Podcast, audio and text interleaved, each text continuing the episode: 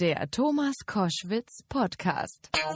Koschwitz zum Wochenende. Ich freue mich sehr. Der Mann ist schon ein paar Mal unser Gast gewesen, weil es um finanzielle Dinge ging. Dann Markus Gürne ist im Studio. Willkommen.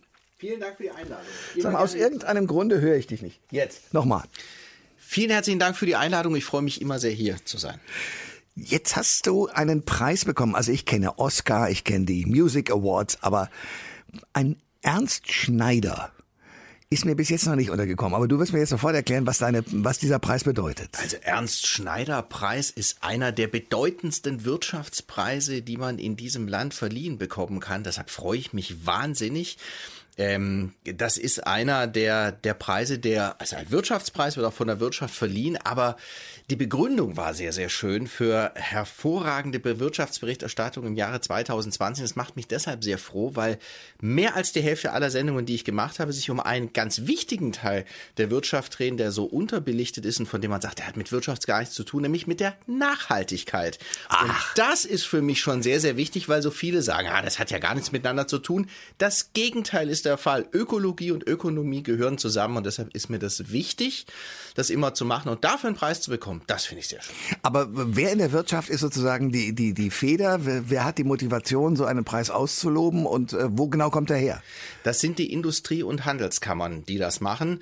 Und äh, der Ernst-Schneider-Preis ist ein wirklich äh, langjähriger Preis mit einer langen Tradition, ähm, hat sich auch mit den Jahren gewandelt und ähm, ich sitze auch seit einigen Jahren in einer Jury, äh, pikanterweise, das habe ich immer am Anfang gar nicht verstanden, für äh, Zeitungsjournalismus. Das ist ja wirklich was anderes als Fernsehen. Ich habe mal vier Wochen äh, Hospitanz gemacht beim Schwäbischen Tagblatt in Tübingen, habe gestaunt, mein lieber Freund.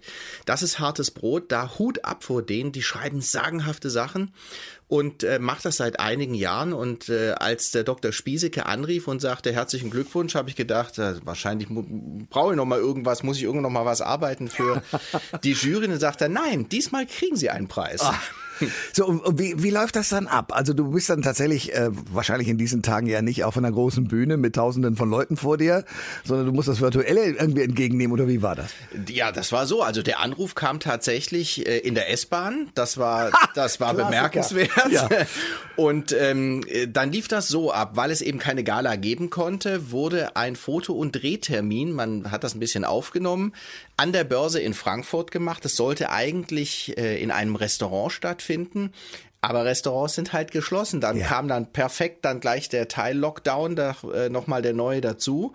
Und äh, dann hat man es an die Börse verlegt, dann haben wir uns alle in Schale geschmissen. Ich nicht ganz so sehr, weil ich hatte eine Abendsendung, also ich dachte, das Börse vor acht mit Smoking, das geht nicht. Also mache ich nochmal. Doch, noch, als noch, Preisträger hättest ja. du das. Ja. Aber da durfte ich es ja noch nie sagen, weißt ja. du. Das wurde eine Woche später bekannt gegeben und ähm, ist dann bis heute als große Filmgala im Internet zu finden unter ernstschneiderpreis.de. Ach so. Und Ernst Schneider war wer oder ist wer?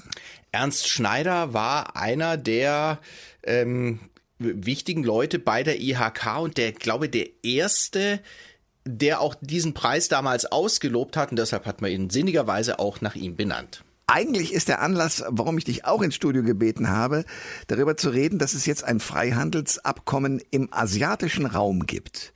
So, das ist so als Meldung dank Corona, dank den Fiesematenten, die Herr Trump dauernd macht, immer so äh, unter dem Radar gelaufen, habe ich den Eindruck. Ich würde es aber gerne verstehen. Also was bedeutet das für uns denn zum Beispiel? Ja, das war eines der Kapitel, also wir wussten das ja damals noch nicht in unserem Buch der Wirtschaftsvirus, wie Corona die Welt verändert, welche Rolle Asien spielt. Und Asien, vor allen Dingen die Chinesen, wollen schon vor Corona die Vormachtstellung im Technologiebereich erlangen. Wir denken ja ganz oft an amerikanische Unternehmen. Es gibt aber zu jedem dieser Technologieriesen ein chinesisches Pendant. Die haben deutlich mehr Einflussbereich, weil sie viel mehr Menschen im asiatischen Raum haben. Da leben eben die meisten. Und dass die Chinesen es geschafft haben, ein Freihandelsabkommen zu zimmern, wo auch die Australier drin sind. Ja. Wo also nicht nur Japan drin ist, sondern wo tatsächlich auch Commonwealth-Staaten dabei sind. Das ist schon bemerkenswert und das ist auch durchaus ein Problem. Das ist nicht nur für die Vereinigten Staaten ein Problem, das wird auch für uns Europäer ein Problem werden, weil die Märkte sich in Asien verändern werden. Auch die machen Protektionismus. É, da wird der Wind eisiger werden, definitiv. Und das haben die Chinesen wirklich, muss man sagen, einen Coup gelandet, dass ihnen das gelungen ist. Äh, und das wird in der westlichen Hemisphäre, also alles, was mit dem Atlantik zu tun hat, zum Problem werden können. Erklär's mir wirklich wie einem Laien, weil ich bin einer. Ähm, das, was bedeutet das? Freihandelsabkommen bedeutet, dass da sozusagen Zölle und alles Mögliche wegfällt für Produkte, die aus China zum Beispiel nach Australien exportiert werden? Ja, nicht zwingend wegfallen, aber man einigt sich auf gemeinsame Regeln, wie man miteinander handeln will. Also das ist ja, wenn man sich auch das Gebiet mal anguckt, äh, etwas, was die Europäer in einem sehr kleinen Europa gar nicht hinkriegen. Also nicht ansatzweise hinkriegen, sich auf gemeinsame Regeln, auch gerade in dieser Corona-Krise zu verständigen. Das haben jetzt die Chinesen geschafft mit diesem Freihandelsabkommen. Es gibt also für Handelspolitik eine Regel, es gibt für äh, Zollpolitik Regeln. Ähm, und damit schafft man natürlich einen riesengroßen Raum, wo man sehr, sehr viele Menschen erreicht, ähm, wo man sich die Chance gibt, sich gegenseitig mit Produkten zu versorgen, aber auf eine Art Augenhöhe. Ich sage deshalb bewusst auf eine Art Augenhöhe, weil die Chinesen schon darauf achten werden, dass sie als der Dickste unter den Dicken da äh, auch äh, einen Vorteil daraus haben werden. Aber für die anderen ist der Nachteil so klein, dass sie sagen, das lohnt sich für uns, das einzugehen. Und das, wie gesagt, ist bei der Masse an Menschen, Milliarden, die man da erreicht, wirklich ein großes Geschäft. Das heißt, Technik wie zum Beispiel Handys, die in China ja zum Teil auch für die Amerikaner gefertigt werden, aber auch von den äh, Chinesen hergestellt werden, könnten möglicherweise den äh, Markt überschwemmen in Australien und natürlich in China selbst und für uns äh, Europäer schweineteuer werden? Nein, also ich glaube nicht, dass die Produkte schweineteuer werden, aber die Marktmacht wird in Asien noch viel größer werden. Also um dir mal ein Beispiel zu geben, hier nutzen ganz viele WhatsApp, um so mal ein Beispiel zu geben. Ja, ähm, in China gibt's ein ein Angebot, das heißt WeChat. Das kann aber etwa 400 Mal mehr als WhatsApp. Also dagegen wirkt WhatsApp wie die äh, Anfangsarbeit eines Entwicklungslandes. Das ist Uiuiui. bloß eben anders eingesetzt, weil die Chinesen in deren Weltvorstellung eben das Individuum so gut wie nichts zählt, das kriegen wir mit bei vielen Dingen, aber das Kollektiv alles ist. Und die Chinesen setzen diese Technik eben halt auch zur Überwachung ein ihrer Leute. Das wollen wir am besten nicht haben. Aber nichtsdestotrotz sind die Größenverhältnisse um so viel mehr als bei Angeboten von der anderen äh, Seite der Welt, dass da schon eine Marktmacht entsteht, die bemerkenswert ist. Und bei uns kann man Folgendes sehen. Wir debattieren ja in Deutschland immer noch über diesen wunderbaren äh, Ausbau des Glasfasernetzes und 5G, weil du ja in sehr vielen Gebieten und nicht nur im ländlichen Raum, sondern auch in den Randgebieten vieler Ballungsräume nicht wirklich ein gutes Netz hast, wenn man überhaupt ein Netz hat. Und jetzt die Frage ist, beteiligen wir zum Beispiel den chinesischen Staatskonzern Huawei da dran? Da sagen die Amerikaner, das dürft ihr in tausend kalten Wintern nicht machen, die spionieren euch aus. Wir wollen das nicht. Das wirkt ja für viele in Deutschland seltsam, sagen, was haben die Amerikaner damit zu kamellen, wenn wir einen Ausbau machen wollen? Auf der anderen Seite sagen die Chinesen, wenn ihr Huawei nicht mitspielen lasst, dann werden wir Wirtschaftsbenachteiligungen für eure Unternehmen durchsetzen. Also man sieht, dass sowohl die Amerikaner als auch die Chinesen erst Lockungen und Reize ausströmen lassen und wenn die Europäer und die Deutschen dem widerstehen, dann gibt sofort politischen Druck. Und warum? Weil sie es können. Und deshalb brauchen wir unbedingt eine eigene Vorstellung, was sind unsere Interessen, wie können wir sie durchsetzen. Wir sind viel zu klein als Deutschland und jedes andere Land, deshalb brauchen wir Europa umso mehr. Eine flammende Rede hast du jetzt gehört für Europa.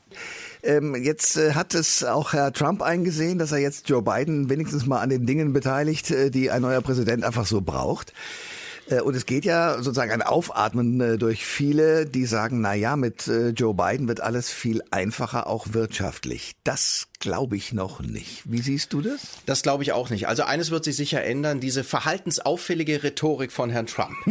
das wird sicher anders sein. In den Inhalten, glaube ich, wird sich wenig bis gar nichts ändern. Da sollten wir uns nicht täuschen. Ähm, auch der Slogan von Herrn Biden war sehr auf Protektionismus ausgerichtet bei dieser Wahl. Buy American, kauft amerikanisch das bedeutet, das ist ja klar, dass der amerikanische Präsident sein, sein wichtigster Punkt im Inland wird sein, die Wirtschaft anzukurbeln, die Umverteilung zu verändern, die Reichen mehr zu besteuern. Das wird er wohl tun wollen. Das hat Herr Trump andersrum gemacht. Und der breiten Masse mehr Geld in die Hand zu geben. Also wird er die Wirtschaft ankurbeln müssen. Also ist America First in einer anderen Tonlage, aber sicher dasselbe Ziel.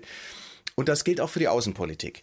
Ähm, die Europäer werden mehr bezahlen müssen für ihre Sicherheit. In jedem Fall, da wird sich nichts ändern. Die Amerikaner werden auch darauf achten, dass ihre Produkte sich gut auf dem Weltmarkt verkaufen.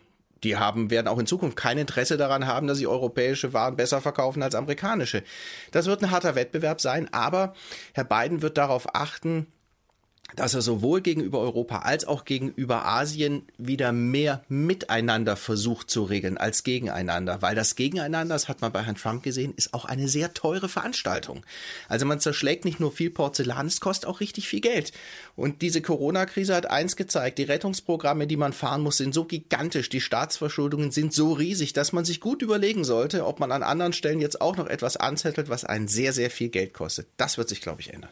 Nord Stream 2 Nord Stream 2 ist das ähm, wunderbare Projekt, was den Amerikanern gar nicht schmeckt. Das wird auch Herrn Biden nicht schmecken. Das hat er ja auch schon gesagt, weil Amerika möchte sein Flüssiggas verkaufen.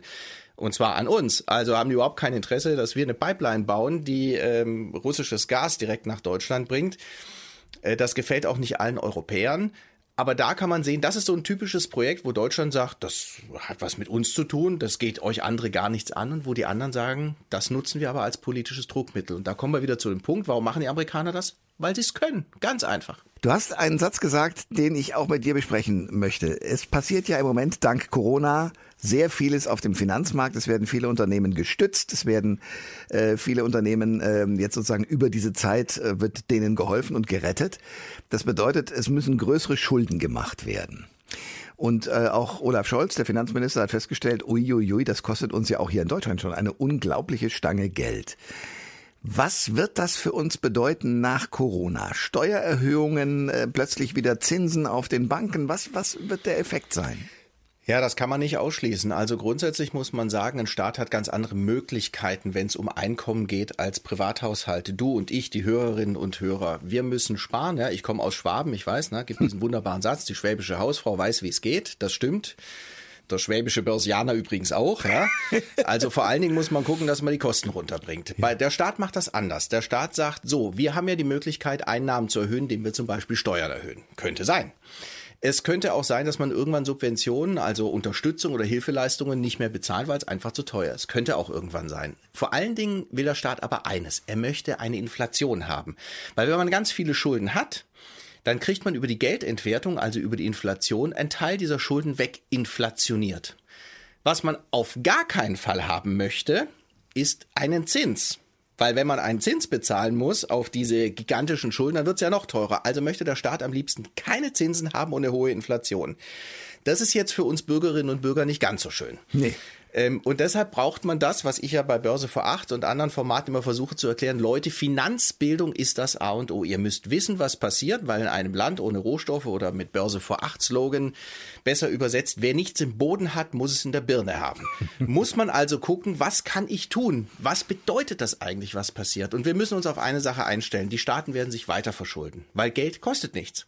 Es gibt keine Zinsen. Also sind Schulden machen gerade für ein Land wie Deutschland mit einer hohen Finanzkraft eigentlich noch unproblematisch. Nur, irgendwann wird das ja mal einer bezahlen müssen.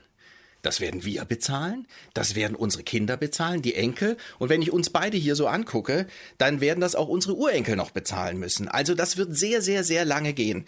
Und deshalb muss man sich eben überlegen, wie kann man das eigentlich so eindämmen? Und das macht der Staat darüber, Teil weginflationieren und bitte eins nicht, Zinsen. Äh, du hast ganz am Anfang gesagt, du hast schönerweise äh, einen Preis bekommen dafür, dass du, äh, sagst, Wirtschaft und ähm, Nachhaltigkeit müssen sich nicht ausschließen. Das merkt man daran, dass wenn man zum Beispiel Aktien kauft im Bereich von Windrädern, hat man im Moment, glaube ich, eine ganz gute Rendite oder kann zumindest sehen, dass die Aktien nach oben gehen. Was heißt denn das aber? Weil eine Sache ist ja tatsächlich doch ein Gegensatz. Also wenn ich mir die ganzen äh, Klimaschützer angucke, die sagen, ja, aber die, die Kohlekraftwerke müssen doch weg, Klammer auf, damit werden auch Arbeitsplätze vernichtet. Die Fliegerei muss weg, äh, damit werden wiederum Arbeitsplätze vernichtet. Also mit anderen Worten, äh, Nachhaltigkeit und, und Klimafreundlichkeit und, und eben guter Umgang für unseren Planeten sorgt ja für einige Unternehmen jedenfalls dafür, dass sie eigentlich verschwinden müssten. Ja, deshalb ist es auch nicht so leicht. Also ich finde äh, die ganze Klimabewegung auch gut. Was ich nicht gut finde, dass sie oft sagen, die Sendung Börse vor acht muss weg, äh, Klima vor acht muss her, weil es falsch ist. Ich glaube, wir sind die Sendung mit den meisten Nachhaltigkeitsthemen im deutschen Fernsehen. Wir machen das ständig, weil es zusammengehört. Und ich freue mich dann immer sehr über Rückmeldungen von aus eben dieser Gruppe, die sagt, oh, es, wenn man sich mal nicht nur die Überschrift anhört der Sendung, sondern die Sendung auch mal anschaut, dann stellt man fest, dass genau das drin ist anderes Thema. Gut. Jedenfalls, aber ganz wichtig zu sagen. Ja, aber es, ja. wichtig, es, ist, ja. es ist mir wirklich wichtig, weil ähm, Ökologie und Ökonomie gehören zusammen. Es gibt nämlich ein verbindendes Element. Und das ist die Rendite. Man kann mit nachhaltiger Geldanlage, man kann mit nachhaltigem Wirtschaft ganz viel verdienen. Und was man tun kann mit Geld ist, man kann unwahrscheinlich Druck aufbauen. Diejenigen, die Risikokapital zur Verfügung stellen, die Anlegerinnen und Anleger, die bauen einen riesigen Druck auf, weil Unternehmen, ob das Maschinenbauer sind, ob das Chemie ist, ob das Autoindustrie ist in Deutschland eine sehr wichtige Sache. Und man entzieht denen Geld, weil man sagt, ihr seid auf dem falschen Weg, das wollen wir nicht mehr, wir entziehen Kohle, dann haben die ein richtiges Problem. Und wir reden jetzt nicht von irgendwelchen Kleinanlegern im Einzelnen, die ein paar Aktien haben, sondern von Milliarden an Euro, die über die Wertpapierhäuser eingesammelt werden. Und wenn die auf einer Hauptversammlung sprechen, und das kommt sehr oft vor und sagen, so geht das nicht. Wir können, weil wir Nachhaltigkeitskriterien haben, euch dieses Geld unserer Kunden nicht mehr zur Verfügung stellen, dann haben die ein richtiges Problem. Und dann muss man zweite Sache ähm, sagen, Thomas, es ist so, so einfach ist es eben nicht zu sagen, es gibt nur schwarz oder weiß. Denn es gibt Unternehmen, die sind auf gutem Wege und bauen sich um die haben einen klaren Fahrplan, ein klares Ziel. Es gibt unterschiedliche Kriterien. Du hast zum Beispiel Soziales angesprochen. Arbeitsplätze ist ein Kriterium ESG. Es geht um Umwelt, es geht um Soziales, es geht um gute Unternehmensführung. Im Englischen ESG. Deshalb heißen diese Kriterien so. Und es gibt Unternehmen, die haben ein sehr gutes E, Umweltbilanz, aber eine sehr schlechte soziale Komponente. Und das muss eben alles zusammenpassen. Man kann durch Druck sehr viel machen. Der Druck der Straße ist wichtig, dass die Leute sagen, wir wollen eine andere Wirtschaft. Richtig. Wir brauchen aber auch Zeit und Geld, damit diese Unternehmen das hinkriegen. Und das ist das große Problem, weil Thomas, eine Sache fehlt uns in jeder Lebenslage. In meinem Alter, ich werde jetzt bald 50, sowieso Zeit. Ja. Und deshalb muss man Zeit gut nutzen und braucht einen guten Plan. Und da muss ich sagen, sind überraschenderweise viele Unternehmen auf gutem Wege und erschreckenderweise, Thomas, noch mehr Unternehmen noch gar nicht auf gutem Wege. Aber nicht, weil sie es nicht könnten, sondern weil es in ihrer Birne nicht drin ist. Und deshalb brauchen wir den Druck und deshalb ist es richtig, aber da muss es auch jeden Tag thematisieren, auch unter dem Gesichtspunkt Wirtschaft, weil am Ende ist Wirtschaft ein Teil von Frieden, Freiheit, Sicherheit unseres Wohlstandes. Und wenn wir die Welt erhalten wollen mit der Nachhaltigkeit, die notwendig ist, dann brauchen wir die Wirtschaft. Ohne wird es nicht gehen. Du hast ein Stichwort schon genannt. Und ich will es kurz vertiefen, nämlich ähm, Automobilbau. Ich habe den Eindruck, dass durch diese äh, Fördergelder für E-Autos schon eine Menge passiert ist. Ist der Eindruck richtig? Ja, der Eindruck ist richtig. Allerdings, wir sind halt zu spät dran. Man muss sagen, ich meine, ich komme aus Stuttgart gebürtig. Ich weiß, dass der ähm, der Wohlstand meiner Heimatstadt untrennbar verbunden ist und auch weit darüber hinaus mit der Automobilindustrie. Aber sie haben es jahrelang verpennt. Es liegt ja nicht daran, dass sie es nicht könnten. Die bauen Premium in der Welt überall gefragt. Wunderbar. Warum sollten die nicht herausragend neue alternative Antriebe? Das können sie. Sie haben zu spät angefangen. Jetzt geht's aber mit unglaublicher Energie nach vorne. Was man aber dazu braucht, das kann die Wirtschaft nicht alleine, ist Infrastruktur. Die muss bezahlt werden. Das ist ein gesellschaftlich-politisches Thema. Also äh, Zapfsäulen für Strom Zapfsäulen, an jeder genau, Ecke. Ja, ja. Weil äh, der Witz ist eben, wenn ich meine Mutter in Stuttgart besuche, komme ich zwar hin, aber leider am Abend nicht mehr zurück. Ähm, also weil da, die Batterie leer ist. Weil ja. die Batterie leer ist und man nicht schnell genug laden kann, da muss ich also was tun. Aber ähm, die Erkenntnis, glaube ich, ist schon ein sehr, sehr wichtiger Teil der ganzen Geschichte. Ähm, und der sehr, sehr große Teil ist eben auch, du brauchst halt für ein E-Auto sehr viel weniger Ingenieurinnen und Ingenieure und Leute, die das ähm, zusammenbauen am Band. Das ist also schon auch eine soziale Frage, wie viele Arbeitsplätze bleiben da eigentlich erhalten, weil du machst nicht aus jedem Ingenieur innerhalb von zwei Jahren einen Softwareentwickler. so einfach ist es eben nicht. Und ähm, da werden wir uns viel einfallen lassen müssen, aber da mache ich mir eigentlich keine Sorgen. Wir sind ein Land der Dichter und Denker, der Erfinder. Warum soll das nicht gehen? Ich habe nur vor einer Sache Angst. Es gibt sehr viele Leute, die du triffst, die ganz oben in der Futterkette sind in so einem Unternehmen. das sind nicht immer die flexibelsten. Es gibt schon welche, aber es gibt auch viele, die sagen, ja, ja, haben wir noch Zeit. Nee, das haben wir nicht mehr. Das sagt ein Mann, den ich sehr schätze, der ein äh, preisgekrönter Kollege ist äh, und jetzt den Ernst-Schneider-Preis äh, hat. Glückwunsch dazu nochmal. Danke dir. Markus Gürne im Studio. Ich danke für den Besuch. Sehr gerne. Alle Informationen zur Sendung gibt es online auf thomas-koschwitz.de.